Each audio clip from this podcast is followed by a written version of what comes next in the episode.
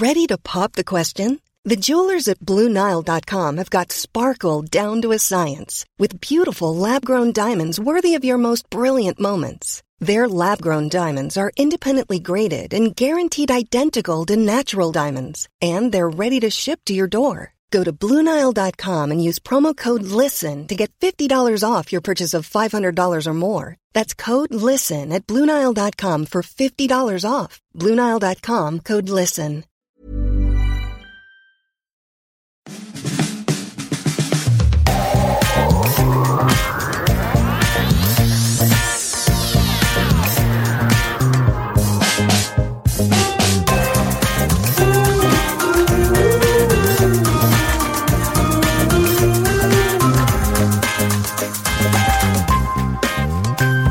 Das ist Feminismus mit Vorsatz, der Podcast rund ums F-Wort mit mir, Laura. Während es in der 18. Folge mit Medu Tavarasa darum ging, feministisch zu diskutieren und Sprachlosigkeit zu begegnen, wenn dir mal wieder jemand mit der Sexismuskeule vor den Latz knallt, soll es in dieser Folge darum gehen, sich mit anderen Menschen zu verbünden, die diskriminiert werden. Also diesmal geht's nicht darum, dass du betroffen bist und super schlagfertig sofort reagierst und dich verteidigst, sondern dafür sorgst, dass die Welt auch für andere ein angenehmerer Ort zum Leben wird. Also wie immer eine mini kleine Aufgabe, gar kein Thema, was eine Podcast-Folge sprengen würde, aber ich habe ja Verstärkung. Ich habe hier vier Tassen stehen, einmal Kaffee, einmal Tee, einmal Orangensaft und Wasser. Geil. Sehr gut. ich mache das ja nicht zum ersten Mal heute. Natürlich bin ich bestens versorgt. Ja, Medu ist wieder dabei. Was auch heißt, dass jetzt der Zeitpunkt wäre, dir erstmal die 18. Folge anzuhören, falls du das noch nicht getan hast. Im Hier und Jetzt aber darf ich mich über Medus Hilfe bei der Auseinandersetzung mit Allyship, also verbündet sein, und der Analyse von Sprachnachrichten freuen, die von Situationen berichten, in denen irgendwas ganz, ganz schief gelaufen ist und sich die jeweiligen SprachnachrichtlerInnen entweder gedanklich damit auseinandersetzen, wie sie gern reagiert hätten, oder erzählen, wie sie tatsächlich reagiert haben. Immer unter der großen Frage, wie kann ich Verbündete sein? Was kann ich mindestens dafür tun, dass ich das System, was diskriminiert, nicht auch noch mit aufrechterhalte. Als Argumentationstrainerin vor allem für weiße Menschen, die rechten Parolen und Rechtspopulismus entgegnen wollen, unterstützt mich Medu also dabei, all diese Sprachis auseinanderzunehmen und sich immer wieder zu fragen, was das mit Allyship zu tun hat. Schau für Workshops mit Medu gern auf der Homepage vom Netzwerk Gegenargument oder auf davarasa.de vorbei. Die Links findest du wie immer in den Show Notes. Na und seit einem Jahr entwickelt sich Medus Arbeit übrigens auch in Richtung Empowerment von mehrfach diskriminierten bzw. Rassismus erfahrenen Menschen. Neben Kommunikation geht es da auch um Körperarbeit, denn Rassismus schreibt sich in Körper ein und kann Blockaden hervorrufen, die sich dann wiederum auf die Stimme und die Fähigkeit zu kommunizieren auswirken können. Ein Kreislauf, in den Medu gern eingreifen möchte. Ich bin hier in Deutschland geboren und sozialisiert, aber gehöre auch zur ülamtamilischen Diaspora.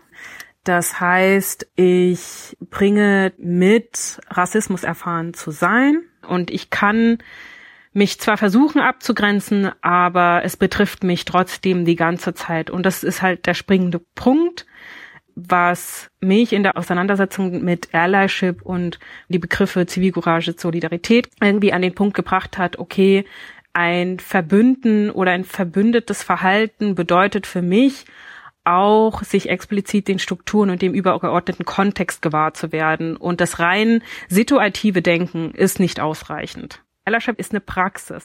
Ja, und da kommt mein Konzept auch schon ins Wanken, denn was habe ich gerade erzählt? Wir besprechen Situationen, das ist ungefähr das Gegenteil von gelebter Praxis.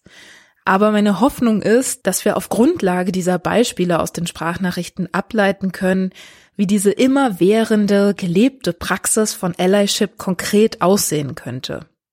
Deswegen danke ich an dieser Stelle allen SprachnachrichtlerInnen, die ihre Situation eingesendet haben und gebe aber auch nochmal zu bedenken, dass Medu nicht in dieser Folge ist, um euch zu applaudieren, sondern auch durchaus Kritik üben wird. Denn nur so können wir ja gemeinsam dazulernen. Also lasst euch mal nicht abschrecken und schickt mir auch gern weiterhin eure Sprachnachrichten. Okay? Allyship ist eine Praxis. Es ist kein Identitätsmerker, dass ich mir aneignen kann und sagen kann, ich bin ein Ally. Also ich würde von mir selbst niemals von Ally sprechen, ehrlich gesagt. Ne? Ich muss ehrlich sagen, dass ich durch deine Anfrage überhaupt erst dahin gekommen bin, mich bewusst damit auseinanderzusetzen, warum ich das nicht mache. Das heißt nicht, dass ich da eine Ablehnung oder sowas in mir verspüren würde, aber ich habe dann einfach im Laufe des Auseinandersetzens damit realisiert, okay, der Begriff Allyship kommt ja aus einer Bewegung, also jetzt auch nochmal vermehrt durch die Black Lives Matter Bewegung als Forderung, als Einfordern von, wir brauchen Unterstützung und proaktives Engagement von in dem Fall ja Weißen, ne? Auch mit Blick auf Kolonialismus und, und Rassismus als Phänomen, das von Weißen ja kreiert wurde oder erschaffen wurde, ne? Und damit auch Strukturen und Hierarchien und so weiter gesetzt wurden. Entsprechend den Ball zurückzuspielen und zu sagen, das, was ihr erschaffen habt, könnt ihr das bitte jetzt wieder wegschaffen? Also es ist nicht unsere Verantwortung, das zu machen. Wir leiden darunter jeden Tag und wir sind von Gewalt betroffen jeden Tag, die Muster und Strukturen des Systems zu durchbrechen. Dafür brauchte es einfach Verbündete. Aber ich finde es problematisch an der Stelle, wo sich der Begriff angeeignet wird und man sich selbst als Ally bezeichnet da frage ich mich, welche Motivation steckt dahinter? Also geht es darum zu helfen oder geht es darum zu sagen, ich finde dieses System, wie es gerade ist, nicht vertretbar. Ich finde das einfach scheiße auf gut Deutsch und es stört mich. Ich möchte mich damit beschäftigen und auch proaktiv mich engagieren. Und diese Art von Motivation ist nochmal anders gelagert als ein bloßes Helfen. Und das grenzt für mich Allyship gewissermaßen von Zivilcourage und Solidarität ab. Bei Allyship geht es um Verantwortung. Das System und die Rahmenbedingungen sind gesetzt. Ich verorte mich darin mit Privilegien und Macht so, dass ich merke, okay, ich habe einfach ganz natürlich Zugänge zu allen möglichen Bereichen der Gesellschaft A und B erlebe nie Gewalt, was zum Beispiel Rassismus-Erfahrene nicht so sehen können. Und daraus entsteht eine Verantwortung mich mit meinen Privilegien und meiner Machtpositionierung in dieser Gesellschaft mit einzubringen, proaktiv. Und was genau das sein könnte, darauf können wir ja dann vielleicht, während wir uns auch die Sprachnachrichten dann nochmal anhören, kommen. Wir steigen einfach mal direkt ein in die erste Sprachnachricht. Bei mir gab es vor einigen Monaten folgende Situation. Ich saß in einer Gruppe mit circa acht, neun Menschen und in dieser Gruppe hat sich auch eine Transperson befunden und diese wurde von einem anderen Mitglied der Gruppe mit dem falschen Pronomen angesprochen und hat diese Person dann eben nicht berichtigt und das habe ich dann getan. Die Person hat sich dann auch bei der betroffenen Person entschuldigt und leider hatte ich nicht die Möglichkeit, nochmal mit der Person zu zweit zu sprechen. Im Nachhinein habe ich mich eben gefragt, ob ich überhaupt berechtigt gewesen bin, einzuschreiten. Habe mich dann aber auch gefragt, ob es nicht auch meine Verantwortung ist, als nicht betroffene CIS-Person Menschen auf Diskriminierung hinzuweisen, weil vielleicht hat die betroffene Person ja auch irgendwie nicht genug Kraft, was zu sagen oder einfach auch gerade keinen Bock so auf Diskussionen, die dann ja entstehen könnten. So, in dieser Folge hört man so eine Unsicherheit heraus mit Blick darauf, bin ich überhaupt berechtigt dazu, etwas zu sagen? Und wenn ja, was? Und wie kann ich sicher gehen, dass äh, meine Hilfe überhaupt gewünscht ist? Und im Endeffekt kann sich eine Person nie sicher sein, ob Hilfe gewünscht ist oder nicht. Ne? Also es wird immer eine Form von Unsicherheit geben im Raum, gerade wenn sich die Menschen nicht kennen untereinander. Ne? Also im besten Fall ist es so, dass die Leute sich kennen und schon ein paar Mal darüber gesprochen haben, was sie dann brauchen, ähm, Bedürfnisse kommuniziert haben, Grenzen transparent gemacht haben. So mache ich das mit meinen weißen Verbündeten, dass ich einfach sage, hey, wenn so eine Situation entstehen sollte, dann würde ich mir von dir das und das wünschen. Aber das ist natürlich von Person zu Person komplett unterschiedlich. Ne? Also das, was mir hilft in der Situation, kann einer anderen Person schaden. So, und mit dem Mindset sollte man da reingehen. Und vor allem auch diese Erwartungshaltung an sich, alles richtig zu machen, Angst davor zu haben, irgendetwas falsch zu machen. Also diese Unsicherheit wird immer bleiben, weil die Situation immer unterschiedlich sein wird. Das heißt, man kann von vornherein gar nicht immer genau wissen, wie sowas verläuft, ja. Ich kann sagen, was mir mal passiert ist, als ich auf einer Party misgendert wurde, da hat eine Kollegin von mir einfach, also es, wir haben auf Englisch miteinander gesprochen und die Person korrigiert, gesagt so, they, them, ne, also äh, Mede möchte mit they, them angesprochen werden und damit war es auch gut. Die Person die mich misgendert hat, hat sich dann nicht groß entschuldigt, sondern es wurde einfach direkt übernommen. Und ab dann wurde ich da nicht mehr misgendert. Und das ist eigentlich Best Case für mich, also persönlich gewesen, ne? dass daraus kein großes Ding gemacht wird, dass ich nicht die Verantwortung hatte, als betroffene Person in dem Moment den Raum dafür zu halten, dass sich eine Person verunsichert fühlt oder ängstlich ist oder sich schämt oder sonst irgendwas. Das ist halt das Schlimmste, was passieren kann, wenn betroffene Personen das Gefühl bekommen, oder denken, sie haben jetzt Schuld daran, dass es der Person, die misgendert hat, in diesem Fall schlecht geht. Darum soll es ja genau nicht gehen. Genau das soll nicht verdreht werden. Ne? Jede Person soll im besten Fall bei sich bleiben. Es gehört dazu, Fehler zu machen und die Konsequenzen und die Verantwortung dafür zu übernehmen und zu tragen. Das gehört einfach dazu beim Thema Allyship. Im besten Fall kann man mit den betroffenen Personen im Nachhinein nochmal beieinander einchecken, ist alles okay bei dir? War das okay, wie ich das gemacht habe? Ohne validiert werden zu wollen für die Situation.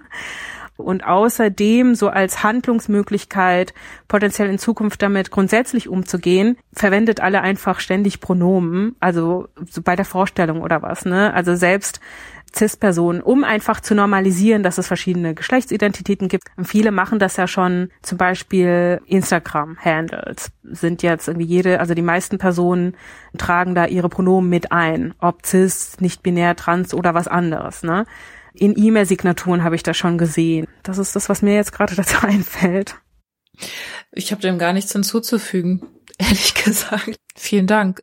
Ja, und weiter geht's.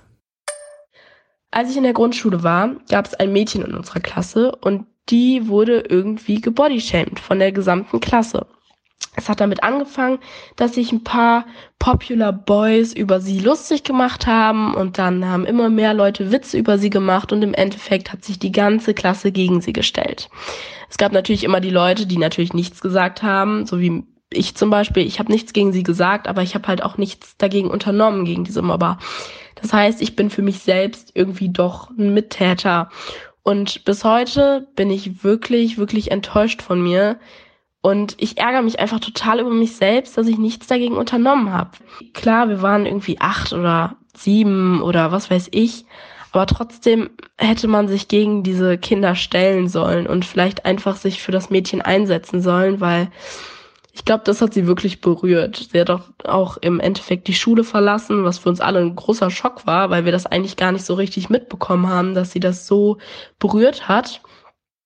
Ja, ähm, das Besondere an dieser Sprachnachricht ist, dass da schon ziemlich, ziemlich klar auf den Punkt gebracht wird, was Mobbing ist oder ab wann Mobbing losgeht, ne? Und, und welche Tragweite beziehungsweise Folgen für Betroffene davon irgendwie mit einhergehen. Was mir jetzt persönlich auch nochmal wichtig ist, ist noch etwas schärfer zu formulieren, dass Mobbing in diesem Fall nicht nur ein, diese Person war berührt davon, gemobbt zu werden, sondern das Kind hat irgendwie dadurch ja auch so einen gesamtbiografischen Einschnitt erlebt und musste sogar die Schule wechseln. Das heißt, irgendwie kann man schon davon ausgehen, dass es nicht nur sich mal kurz schlimm angefühlt hat, sondern dass das betroffene Kind psychisch mental extrem davon mitgenommen war, bis hin zu musste die Situation verlassen, musste die Schule verlassen. Und das ist was, was Menschen nachhaltig prägt, bis hin zu auch traumatisieren kann. Mobbing ist einfach Gewalt, es ist Sprachgewalt und macht was mit den Menschen. Mhm. Und ist auch nicht selten. Genau. Oder? Ne? Also ich glaube, jeder, der in die eigene Schulzeit zurückschaut oder noch in der Schulzeit drin steckt, wir alle kennen diese Situation, wir alle kennen diese Menschen, vielleicht sind wir selber die Personen, die davon betroffen sind. Also finde ich echt ein extrem schlimmes Beispiel einfach für, für etwas, was so normalisiert ist, weil es überall ist. Und es ist ja schon immer so ein bisschen die Frage, wie viel Verantwortung kann man Kindern dann da überhaupt geben? Andererseits müsste ja dann auch der Rahmen einfach viel unterstützender und klarer dafür sein, wie man damit umgeht oder dass sowas gar nicht erst entsteht, ne? Mhm. Ja, Mobbing ist ja jetzt auch nicht etwas, was nur in der Schule passiert, sondern auch im Arbeitskontext zum Beispiel, Stimmt. in der Familie, in Bekanntenkreisen. Also es kommt ja überall vor und ich habe es auch selbst erlebt und auch gesehen, so wie du gerade gesagt hast. Natürlich kennen wir es alle. Ne? Und das Ding ist, was ganz, ganz schlimm für Betroffene in dem Moment ist, ist, sich selbst einzugestehen, dass sie gemobbt werden. Mhm. Und das ist ab einem bestimmten Alter vielleicht was, wofür Menschen auch selbst Verantwortung übernehmen können dann für sich selbst einstehen können und selbstwirksam handeln können, das ist im Kind- und Jugendalter etwas schwieriger. Und da hast du recht, da kommt es auf die Rahmenbedingungen an. Ne? Und ich habe mich ja mir da so ein paar Sachen zu angelesen und bin dann für mich persönlich zu dem Entschluss gekommen, die Verantwortung trägt da schon auch die Institution, ne? Lehrpersonen, SozialarbeiterInnen. Bei mir hieß es in den 90ern noch VertrauenslehrerInnen, an denen die man sich wenden konnte. Stimmt. In meiner Schule gab es auch Vertrauenslehrer, VertrauenslehrerInnen, aber also mir hat sich damals dieses Konzept überhaupt nicht erschlossen. Also das war dann halt irgendeine Mathelehrerin oder so, ne? Und also ich wäre nie auf die Idee gekommen, dieser Person dann mein Leid zu klagen also allein ja durch diese Hierarchie und auch durch diese Randomness, also keine Ahnung, wie man Vertrauenslehrerin wird, also gewählt habe ich da glaube ich nie irgendwen. Also so eine externere, unabhängigere Stelle, aber das ist ja auch oft dann sowas, dann kennt man die wiederum nicht und dann als junge Person zu irgend so jemand Fremden hinzugehen, ist dann auch wieder strange. Also ist schon eine sehr vertrackte Situation, ne? Ja, das stimmt allerdings, das stimmt allerdings. Mhm. Und oft entsteht oder besteht auch überhaupt so eine Distanz ne, zwischen Autoritätsperson und der Schülerin selbst. So. Voll. Es gibt diese große Hemmschwelle und diese große Hürde, sich überhaupt zu zeigen. Und es geht in der Schule halt viel um Anpassung und sich unterordnen und Regeln befolgen. Und auch das muss eigentlich in einer macht- und herrschaftskritischen Institutionen wie Schule sie ja eigentlich sein sollte, mit thematisiert werden. Bis hin zu, was ist Mobbing? Ab wann geht es los? Und zu zeigen, dafür gibt es Anlaufstellen, Anlaufpersonen und es gibt Konsequenzen. Ne? Also das Schlimmste, was ich auch ständig sehe im Umfeld, aber auch in der Politik, das Ausbleiben von Konsequenzen.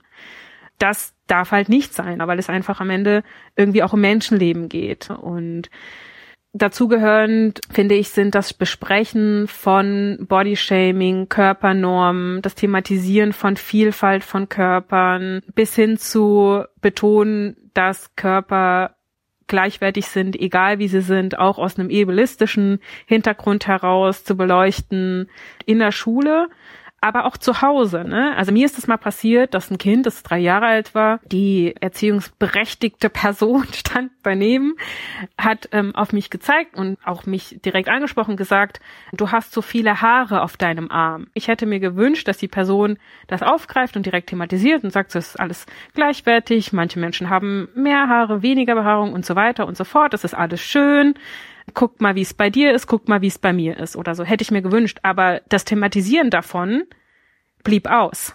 Und es blieb an mir hängen. Und dann habe ich den Job übernommen in dem Moment. Und das fand ich nicht cool. Ne? Und das zeigt einfach, wie wichtig Erziehung einfach ist. Kinder bekommen ganz, ganz, ganz, ganz früh mit, dass es eben dieses eurozentrische Schönheitsideal gibt, dass es einen Unterschied gibt zwischen Hautfarben und Behaarung und so weiter und so fort, was gut ankommt, was nicht. Ne? Es muss einfach auch frühzeitig thematisiert werden. Und weil du jetzt auch gerade nochmal den Arbeitskontext angesprochen hattest, da, da dann wahrscheinlich eher erwachsene Menschen betrifft, gibt es ja dann doch auch noch mal andere Handlungsspielräume. Ich weiß noch von einem Freund, dass er dann so ein Mobbing-Tagebuch geführt hat. Der wurde von seiner Chefin gemobbt und da ging es dann eben darum, das tatsächlich erstmal zu dokumentieren ich weiß aber gerade gar nicht, für welche Stelle dann überhaupt. Also vielleicht gab es da eine Art Betriebsrat oder so, ne? Also manchmal gibt es ja dann so unabhängige Stellen innerhalb von Institutionen nochmal, an die man sich da wenden kann. Ah, das stelle ich mir vor, ist bestimmt oft auch nochmal so eine Hürde, dann überhaupt ja halt zu wissen, wer überhaupt die Ansprechperson ist. Ja, im besten Fall sind das auch irgendwie KollegInnen füreinander, ne? Ansprechpersonen.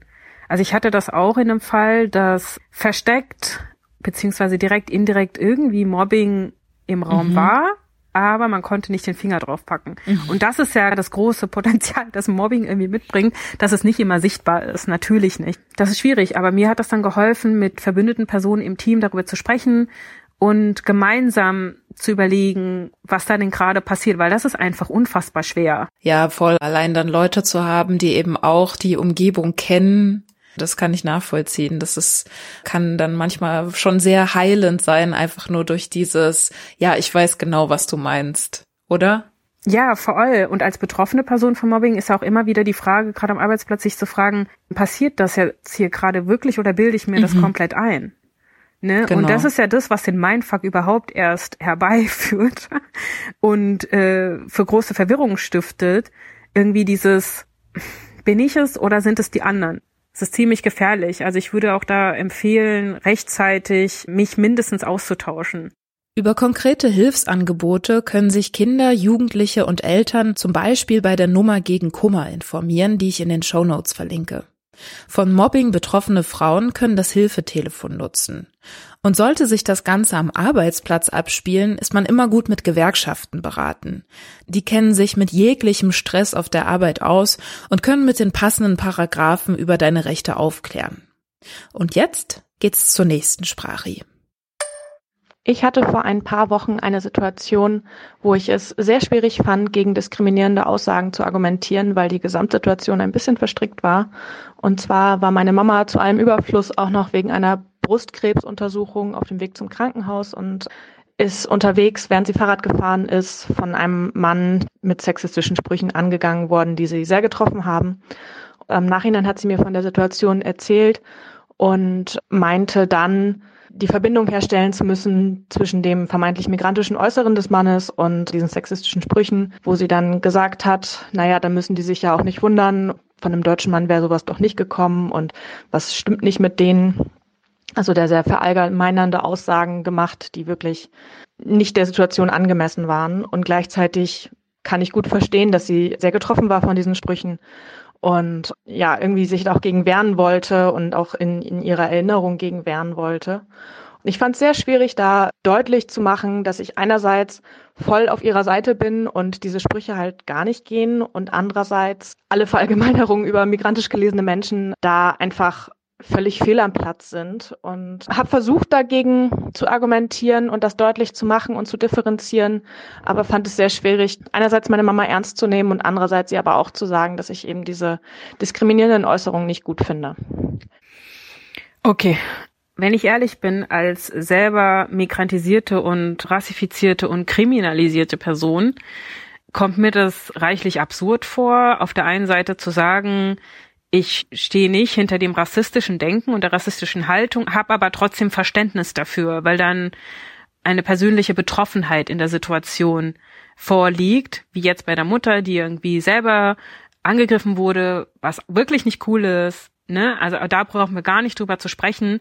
Aber am Ende frage ich mich, warum, was ist da genau schwierig für dich? Also für mich zeigt es, irgendwie checkt es die Person, dass beides nicht zusammengeht und steht auch dafür ein und kann das auch kommunizieren und transparent machen, was super ist. Und trotzdem gibt es am Ende noch dieses, was sich nicht einfach bis zum Schluss nicht auflöst, ein Unbehagen gegenüber migratisierten Männern, eventuell das noch zwischen den Zeilen mit transportiert wird. Und das ist problematisch, weil da die Haltung tatsächlich rassistisch ist. Woher soll denn sonst die Verunsicherung kommen? Ich kann in so einer Situation ganz klar sagen, hey Ma, hör zu, das ist kacke gelaufen, es tut mir leid, was brauchst du? Mir ist wichtig, dass du da gut versorgt bist, ich bin da für dich. Und trotzdem gehe ich mit dem anderen, was du gesagt hast, nicht mit. Punkt. Betroffenheit hin oder her, Rassismus zu reproduzieren, ist hier nicht die Lösung. Und das ist halt das, was passiert. Also ich ähm, gehe da total mit. Ich habe es tatsächlich so nicht gehört ursprünglich, was aber ganz sicher an meiner Perspektive einfach als äh, weiße Person liegt dass die Sprachnachrichtlerin zwar sagt, das äh, Unbehagen wird dadurch ausgelöst, dass sie jetzt auf diese Situation guckt und da sind irgendwie Dinge verstrickt und so weiter.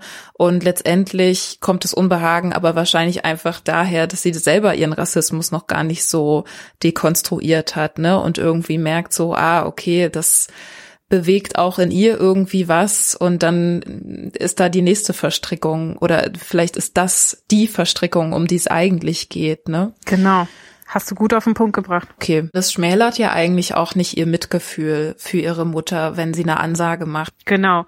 Aber um es nochmal ganz explizit auf den Punkt zu bringen, in der Situation geht es auch nicht um die Mutter, ne? Es geht um sich selbst. Ja, eigentlich um die eigene Wertehaltung und den eigenen internalisierten Rassismus und das Rechtfertigen davon oder eine Irritation darüber zu spüren, dass es irgendwie sich im Kopf nicht richtig anfühlt, im Gefühl aber schon. Mhm. Wir wissen ja, was das am Ende bedeutet, ne? Dass es dann auch einfach äh, rassistische Reproduktion ist von Vorurteilen. Und das ist gefährlich, weil es bis hin zur Legitimation von Gewalt einfach gehen kann. Geht das ja auch. Wir haben es ja gesehen. Hanau, Halle, Solingen, all diese Attentate, die da verrichtet wurden auf migrantisierte, rassifizierte Menschen. Also das ist ja, das klingt ja jetzt in dem Fall wie eine Lappalie, aber es kann halt wirklich zu brutaler Gewalt bis Tod einfach gehen, die dann vermeintlich auch okay, als okay dargestellt wird, weil wir, wir können das ja verstehen, wir haben ja Verständnis für Rassismus und die brauchen sich ja nicht zu wundern, wenn sie sich so und so verhalten, dass sie dann auch am Ende ermordet werden oder so. Das geht natürlich gar nicht, ne? Und ist sehr, sehr gefährlich. Bevor wir direkt in die nächste Sprache hier einsteigen, kommt mein großer Dank und freundlicher Aufruf in eigener Sache. Dieser Podcast wäre ohne die Menschen, die hier und da Euros via Direktüberweisung, PayPal oder Steady springen lassen, nicht möglich. Aber da das immer Schwankungen ausgesetzt ist, kann ich dir sagen, es ist nie zu spät, Arbeit zu unterstützen, die dir gefällt. In den Show Notes findest du die betreffenden Links, denn wirklich jeder Taler hilft. Wer eine flauschige Gegenleistung möchte, kann sich bei ihrer klebt auch gern an Feminismus mit Vorsatzsocken in Schwarz oder Weiß vergreifen. Und davon abgesehen freue ich mich natürlich immer über Bewertungen bei Apple Podcasts oder Spotify und wenn du Folgen an deine Liebsten oder auf Social Media teilst. Das hilft nicht nur anderen, den Podcast zu finden, sondern naja, auch die Message zu verbreiten. Weltretten mit Feminismen und so. Ne? Und jetzt geht's weiter mit der nächsten Sprachnachricht. Wir waren auf einer Wiese in der Stadt und haben da was getrunken. Wir waren eine Gruppe von ungefähr zehn Leuten. Und dann hat man da eben schon so eine Pfandflaschensammlerin gesehen mit einem Fahrrad und die, die ihre Tüten waren schon sehr voll. Die kam dann so zu uns und dann wollte einer aus unserer Gruppe, den ich aber an dem Abend das erste Mal gesehen hatte, ihr seine Bierflaschen geben. Sie meinte dann zu ihm, nee, sorry, die Bierflaschen, die sind mir zu schwer, ich habe keinen Platz mehr, ich würde nur die Dosen nehmen. Was ja auch komplett verständlich ist, wenn man schon ein komplettes Fahrrad voller schwere Flaschen hat, würde ich auch lieber die leichten Dosen nehmen, die 25 Cent Pfand bringen und nicht die Bierflaschen. Auf jeden Fall habe ich dann beobachtet, dass der Typ total ausgeflippt ist, sie angeschrien hat, dass sie eine verfickte Pfandflaschensammlerin ist und sie einfach zu nehmen hat, was man ihr gibt und dann nicht noch Wünsche äußern kann dann ist er wirklich auf die losgegangen. Ich weiß gar nicht mehr genau, was er ihr alles in den Kopf geworfen hat, aber er stand dann auch schon so dicht bei ihr dran, dass ich dann eben hingegangen bin, mich zwischen die beiden gestellt habe und dem Typ gesagt hat, dass er sie jetzt auf jeden Fall in Ruhe lassen soll und dass es ihr gutes Recht ist, dass sie nicht alles annehmen muss, was man ihr gibt, nur weil sie hier den Pfand sammelt, dass sie ja nicht hier zum Müll sammeln ist, sondern freiwillig was mitnimmt, was man ihr gibt ich musste dann wirklich tatsächlich auch den Typ so ein bisschen an der Schulter wegschubsen, habe mich eigentlich selber so in Gefahr begeben, weil er die nicht in Ruhe gelassen hat. Ich habe dann einen Freund von ihm, den ich auch nicht kannte, eben geholt und habe gesagt, hier nimm mal bitte deinen Kumpel, das geht gar nicht, was der hier abzieht. Und die Pfandflaschensammlerin, die meinte eben nur Danke und dass ihr sowas häufiger passiert. Also als ich das gehört habe, äh, also ich habe das noch nie erlebt und ich finde es total krass und äh, wie sie jetzt am Ende auch meinte, so, dass sie das schon öfter mitbekommen hätte, ja, natürlich treten Menschen nach unten. Ne? Also hier ist ja Klassismus in Full Effekt irgendwie im Gange und damit einhergehen, die das Abwerten dieser Person, die Dosen in diesem Fall ja irgendwie sammelt und das Absprechen davon, dass diese Person schon auch weiß, was gut für sie ist oder nicht und eben nicht alles nehmen muss, selbst in dieser prekären Situation nicht nach allem greifen muss, was da ist, das ist ja das, was da mitschwingt. Und für mich spielt da auch nochmal die Frage, welche Rolle Gender spielt. Ne? Also wäre das anders gelaufen, wenn die Person ein Pfandflaschensammler oder ein Pfandflaschensammlerin gewesen wäre. Das weiß man nicht, aber es wird wahrscheinlich schon auch irgendwie sein eigens zutun ne, zu der ganzen Situation. Und die Person, die die Sprachnachricht eingesendet hat, hat ja den Freund des Täters angesprochen und das ist natürlich immer hilfreich, ne? Also ein direktes Ansprechen von bestimmten Menschen im mehr oder minder direkten Umfeld ist natürlich hilfreich, auch weil es Menschen nochmal auf eine andere Art und Weise aktiviert. Also wenn man da nur rumsteht und hofft, dass jemand was macht, dann wird in den meisten Fällen nichts passieren. Aber wenn ich dann in dem, in der Situation eine Person anspreche, ganz direkt, hey, du mit dem grünen Pulli, ne, also da auch für sich selbst die Hemmschwelle zu überwinden, üben, um Menschen anzusprechen in solchen Situationen und sich Unterstützung zu holen, ist, glaube ich, sehr, sehr wichtig, denn am Ende ist es doch so, dass Konsequenzen da eigentlich wichtig wären, dass die Person, die eben diskriminiert in der Situation merkt, aha, das hier ist nicht cool, was ich mache, ne? Weil diskriminierende Haltung braucht ja auch eine Übernahme von Verantwortung auch auf kollektiver Ebene, ne? Und es braucht auch das Miteinander. Voll. In der Situation sieht man ja, dass es ihr auch sehr geholfen hat, das so zu machen. Und ich würde ja auch sagen, auf struktureller Ebene geht's ja fast gar nicht anders. Ne? Also wenn wir alle schön individuell versuchen, an der Struktur zu sägen, keine Ahnung, wie viele Milliarden Jahre das dann noch irgendwie dauern soll. Also, oder es ist, es ist ja unumgänglich, dass wir uns zusammenschließen und dagegen wirken. Ja. Absolut, finde ich auch. Deswegen finde ich auch, dass das zumindest jetzt situativ irgendwie echt eine ganz schöne, anschauliche Situation ist. Ja. Wie so gemeinsames, die gemeinsame Zivilcourage, sage ich jetzt mal, aufgrund des äh, situativen Charakters. Aber so wie sie erzählt, klingt sie auch nach einer Person, die das doch auch sehr stetig mitdenkt. Kann ich jetzt mhm. natürlich mhm. nicht überprüfen, aber kommt mir so vor. Und weiter geht's. Ich hatte da mal eine Situation, das ist jetzt auch schon ein paar Jahre her. Da bin ich zur Arbeit gefahren mit der Straßenbahn und da war ein total komischer Typ mit in der Straßenbahn, der eine junge Mutter belästigt hat und hat versucht, das über das Kind aufzuziehen. So, oh ja, so ein süßes Kind und so eine heiße Mama dazu und wurde mit der Zeit halt richtig aufdringlich und richtig eklig. Aber dem Kind ist das halt nicht aufgefallen und ist da voll drauf angesprungen. Und was ich dann gemacht habe, war, dass ich mich zwischen das Kind und diesen Mann gesetzt habe und den einfach ignoriert habe und habe dadurch quasi die Mutter mit dem Kind versucht ein bisschen abzuschirmen. Die Mutter hat tatsächlich gar nicht so viel reagiert. Sie hat zu mir geschaut, sie hat mir zugenickt und war ansonsten die meiste Zeit mit dem Kind beschäftigt und hat halt versucht, das Kind von dem Mann abzulenken. Und beim Rausgehen hat sie noch Danke gesagt was dann aber halt passiert ist, ist, dass dieser Typ sich an mich rangekrallt hat und mir noch zwei Umstiege gefolgt ist, bis ich den irgendwann abschütteln konnte. Ja, da hätte ich mir irgendwie mehr Courage von anderen aus der Bahn gewünscht. Also die Bahn war ziemlich, ziemlich voll. Und nicht nur die Bahn, sondern auch die Haltestellen. Da wäre es cool gewesen, wenn vielleicht auch noch jemand anderes dazwischen gegangen wäre. An diesem Beispiel finde ich besonders und sehr gut, dass die Person selbst das Helfen nicht als Nachteil beschreibt, ne, sondern ziemlich klar und deutlich auf den Punkt benennt, welche Bedürfnisse sie hat und was sie sich gewünscht hätte in dieser konkreten Situation, nämlich Unterstützung von außen. Und auch hier würde ich ermutigen, nicht an Situationen ranzugehen und sich zu sagen, sie helfen, sondern sich zu überlegen, was die eigene Motivation eigentlich ist, sich in dem Moment zu verhalten oder nicht. Also sehe ich das Ganze als helfen oder handle ich auch aus einer eigenen Motivation Interesse heraus, weil das, was da gerade passiert, einfach scheiße ist, für mich und für die Person, die betroffen ist.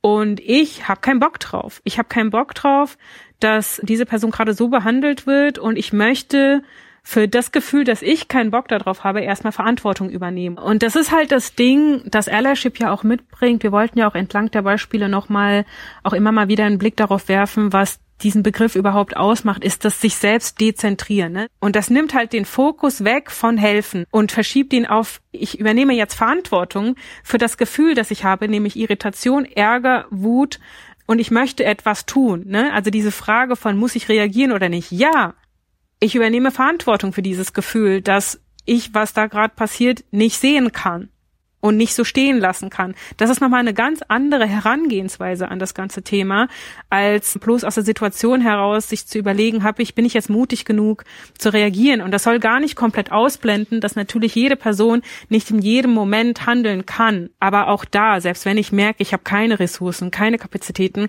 kann ich mir Unterstützung holen. Und es geht halt nicht darum, sich als Superhero da aufzuspielen, sondern es geht eben darum, die Bedürfnisse von betroffenen Menschen zu zentrieren, sie nicht zu bevormunden, ne? nicht paternalistisch zu werden, sondern zu sagen, ich sehe hier gerade etwas Problematisches, das ich gerne durch mein Engagement entkräften möchte. Ich bin da für die Person, die betroffen ist. Was braucht die Person in dem Moment? Und mich da komplett erstmal aus der Gleichung rauszudividieren, ne? Voll. Ich sehe mich da gerade so sehr in diesem, dass ich manchmal so kokettiere, dass ich ein Helfersyndrom hätte. Ne? So, ach ja, ja, da hat das Helfersyndrom mal wieder zugeschlagen. Und dass das ja oft auch eben was mit, mit Ego und irgendwie Retterin sein wollen und so zu tun hat. Und dann vielleicht, also wenn wir hier über Allyship sprechen, einfach nicht das ist, was wir damit meinen. Genau, und es geht eben nicht darum, dass zum Beispiel betroffene Menschen oder BIPOX gerettet werden wollen, um Gottes Willen. Ne? Also das ist der völlig falsche Ansatz und da geht's, da schießt man sich nur Eigentore. BIPOX möchten nicht gerettet werden von weißen Menschen, was dieses System in aller Brutalität, die sie eben mit sich bringt und, und Ausschluss und so weiter von Marginalisierten, ist einfach die eigene Verantwortung, das zu sehen und proaktiv Bedürfnisse marginalisierter Menschen immer wieder zu zentrieren und, und auch verstehen zu wollen, zuzuhören und zu fragen, was brauchst du? Was brauchst du jetzt gerade? Und davon auszugehen, dass auf dieser Reise, wenn sich dann Menschen mal irgendwie dahin begeben, auch Fehler passieren können oder Missverständnisse entstehen können. Aber auch dafür die Verantwortung zu übernehmen, zu sagen, okay, ich habe Scheiße gebaut. Und dieses Verantwortung übernehmen bedeutet im besten Fall, dass es nicht mehr vorkommt aber sich auch immer wieder bewusst zu machen, jede Situation ist anders, jede Person ist anders, ich muss mein Verhalten irgendwie abgleichen, aber die Haltung sollte gleich sein. Natürlich kann es sein, dass die eine marginalisierte Person das eine sagt und die nächste was anderes sagt. Die Haltung, dass das ungerecht ist, die sollte einfach faktisch ganz grundsätzlich da sein. Und von dort ausgehend sollte die Motivation, die ich mitbringe, sein, ich möchte Verantwortung dafür übernehmen, dass ich nicht davon betroffen bin. Und ein Nicht-Reagieren, ein Schweigen, ein Weggucken immer wieder bedeutet, dass das System aufrechterhalten wird. Und damit muss ich dann aber auch leben und das auch aushalten können. Will ich das? Äh, druckreif, hast du das gesagt.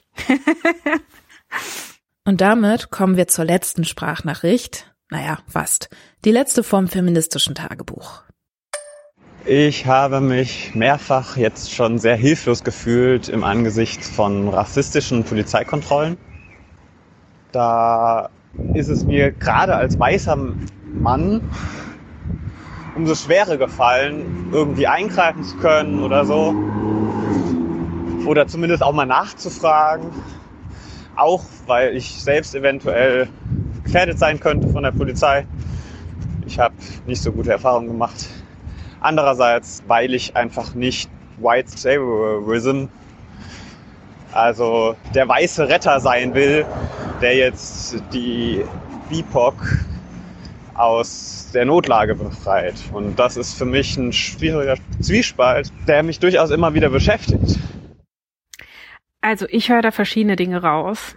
Zum einen die Aussage, die nicht direkt getroffen wird, aber zwischen den Zeilen für mich ziemlich, ziemlich deutlich rauszuhören ist, wir sind doch alle von Polizeigewalt betroffen. Die Aussage ist für mich so, wo ich mir so denke, okay, du bist ein weißer Cis-Dude und bei Racial Profiling geht es um migrantisierte, rassifizierte, kriminalisierte Menschen und du stellst dich gerade mit auf die gleiche Stufe wie eine BIPOC-Person, die gerade von der Polizei gefilzt wird Was willst du mir damit sagen? Weil das ist eine grobe Untertreibung dessen, was da passiert. Und es steht auch in keinem Verhältnis zueinander. Weil am Ende ist es dann trotzdem so, er ist ein weißer Cis-Dude, der weit weniger zu befürchten hat in dem Moment als die betroffene Person. Allein aufgrund der Positionierung. Wenn man sich das aus einer machtkritischen Perspektive anguckt, kann die weiße Person daran vorbeilaufen, es betrifft sie nicht und die BIPOC-Person wird irgendwie von der Polizei, wie auch immer, drangsaliert oder so. Und das ist für mich ein ziemlich, ziemlich schlechter Vergleich, der die Tragweite der Situation absurderweise so relativiert, dass ich mich frage, hast du nicht gecheckt, was da gerade tatsächlich passiert, so, ne? Also Racial Profiling dass Menschen, die rassifiziert werden, werden grundsätzlich mehr Gewalt durch Polizei, Kontrollen und so weiter erfahren, ihnen von vornherein irgendwie Kriminalität zugeschrieben wird, das ist ein Problem, dass diese Person, die weiß positioniert und cis-Dude ist, nicht hat, ganz grundsätzlich. Und es macht dich auch nicht von der Verantwortung frei, da zu handeln oder nicht. Ich höre auch gleichzeitig raus, dass die Person selber irgendwie schlechte Erfahrungen und so weiter und so fort gesammelt hat mit der Polizei. Okay, also wenn dich das so sehr triggert und retraumatisiert und du so sehr Angst hast und nicht reagieren kannst, dann okay. Aber irgendwie zu sagen, dass er nicht weiß, wie er sich da verhalten soll und kein Savior sein soll, das ist eine lahme Ausrede, um nicht zu reagieren. Also ich finde den Begriff White Saviorism in dem Kontext irgendwie auch nicht richtig verwendet. Ah, kannst du noch mal erklären, was White Saviorism genau ist? Der Begriff kommt ja aus dem Kolonialismus, ne? Weiße EuropäerInnen haben damals schon die Idee gehabt, dass es richtig und sie sind berechtigt und richtig, indigene Bevölkerung, ob Amerika, in Südamerika, in Afrika oder auch in Teilen Asiens, ja, dahin zu gehen und die Menschen dort zu retten, zu erziehen, zu kultivieren, zu missionieren und so weiter. Das heißt, ihre Existenzberechtigung wurde in so komplett einmal abgesagt und in eine eurozentrische Perspektive mit aufoktroyiert. Und jetzt ist für mich die Frage, warum die Person White Saviorism nennt als potenzielle Angst dahinter zu reagieren oder nicht zu reagieren. White Saviorism wäre für mich, wenn die Person vor der Polizei und dem Opfer ein Foto macht und es postet und sagt, ich habe mit der Polizei geredet und äh, weißt du, was ich meine? Mhm. Ja, sehr guter Vergleich. Ja, also das wäre für mich White Saviorism in dem Fall. Also ich finde die Art und Weise, wie sich die Person in dem Moment selber irgendwie in den Fokus stellt und es gar nicht um die betroffene Person da geht. Also es geht um die eigene Angst, in Anführungsstrichen, vor Kritik als Savior gesehen zu werden. Also so eine pseudo-political correctness-Attitüde. Verstehst du, was ich meine? Weshalb ich das problematisch finde? Ja, verstehe ich. Und hast du Gedanken zum Umgang mit solchen Situationen? Naja, ganz grundsätzlich ist es, denke ich, immer hilfreich, wenn ich die Kapazitäten und Ressourcen habe, mich erstmal dahin zu begeben und mit der Person einzuchecken die gerade wie angegangen wird von der Polizei und auch der Polizei zu signalisieren, diese Person ist nicht alleine, der betroffenen Person zu signalisieren, du bist nicht alleine. Ich bin hier, ich bin im Worst Case, Best Case, wie auch immer, auch Zeugin. Das sind ja schon auch ganz wichtige Signale, die in dem Moment gesendet werden, in dem so eine Person sich dahinstellt. Und was soll die Polizei dann in dem Moment machen? Also die Polizei kann versuchen, ihn wegzuschicken, aber sie kann ihn ja selbst nicht mit Gewalt konfrontieren. Das wird dann ja auch nicht passieren. Oder ist das eine legitime Angst, die im Raum ist? Nein. Also es ist auch so ein bisschen bei Angst vorm Reagieren und irgendwo reingezogen werden, ist auch so ein bisschen die Frage, ist es wirklich Angst oder ist es was anderes, was dahinter steckt? Weil aus der Positionierung heraus würde ich sagen, ist sie maximal privilegiert und bekommt noch am wenigsten Shit mit in so einer Situation sichtbar zu machen, dass Racial Profiling, Rassismus problematisch ist, ne? Da hat Medu wohl recht. Denn ehrlich gesagt habe auch ich Widerstände, mich freiwillig in Situationen mit der Polizei zu begeben. Aber was genau soll mir passieren? Das ist wirklich keine rationale Angst, die ich da habe. Mit mir resoniert auch total, dass Medu meinte, dass Allyship bedeutet zu handeln, weil ich einfach grundsätzlich etwas gegen den Status quo tun möchte und nicht, weil ich für meine Heldinnen-Taten gefeiert werden will. Und was das angeht, waren wir uns ehrlicherweise auch bei manchen Sprachnachrichten nicht sicher, inwieweit da jetzt unterschwellig ein Lob von uns gewünscht wurde oder ob die Personen wirklich offen für Kritik sind. Letztendlich glaube ich fest daran, dass eine klare, zum Beispiel antirassistische Haltung es einfacher macht, auch in vermeintlich vertrackten Situationen zu reagieren. Also ich kenne das auch, dass ich oft denke, boah, voll komplex, muss ich mir erstmal ein Bild von machen. Und das ist sicherlich auch oft total angebracht. Aber wenn dieses ewige Rumanalysieren dann dazu führt, dass ich gar nichts mache, dann doch lieber auf dieses Gefühl von, boah, ist das ungerecht und scheiße reagieren, als sich in Zurückhaltung zu üben. Das und ähnliches bedeutet ja genau dieses Privilegien nutzen. Was denkst du dazu? Schreib mir gern per Mail an feminismus mit Vorsatz at gmail.com oder auf Instagram unter Feminismus mit Vorsatz Podcast. Die Folge schließe ich dieses Mal wieder mit einem Eintrag ins feministische Tagebuch, in dem zwei Sprachnachrichtlerinnen von einem Besuch im Restaurant und mit ihrem persönlichen Umgang mit diskriminierenden Aussagen berichten.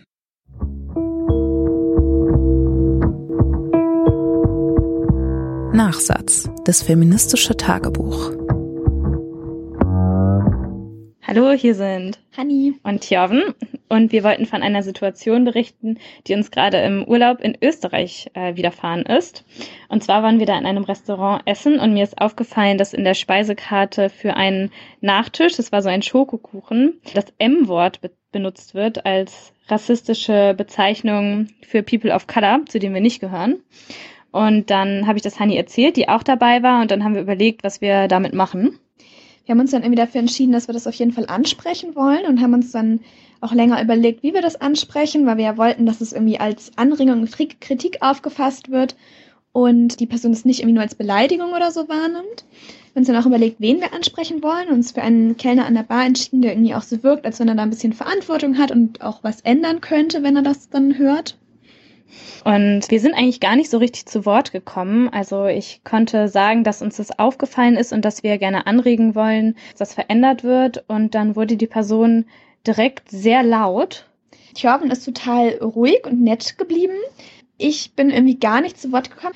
Die Person war sehr wütend und hat dann irgendwie nur als absolut nicht konstruktiven Vorschlag gebracht, dass wir uns ja jetzt hinsetzen könnten und alle Speisekarten ändern könnten. Und inhaltlich war das einzige Argument, was die Person gesagt hatte, dass sich rechtlich damit auseinandergesetzt worden wäre und dass das klar geht. Und dann konnte ich irgendwie nur noch einmal erwidern, dass das ja nicht damit zusammenhängt, ob das rassistisch ist oder nicht. Dann hat sich die Situation aufgelöst, weil die Person irgendwie weiter musste, weil es, wie gesagt, auch sehr wühlig in dem Restaurant war an dem Tag.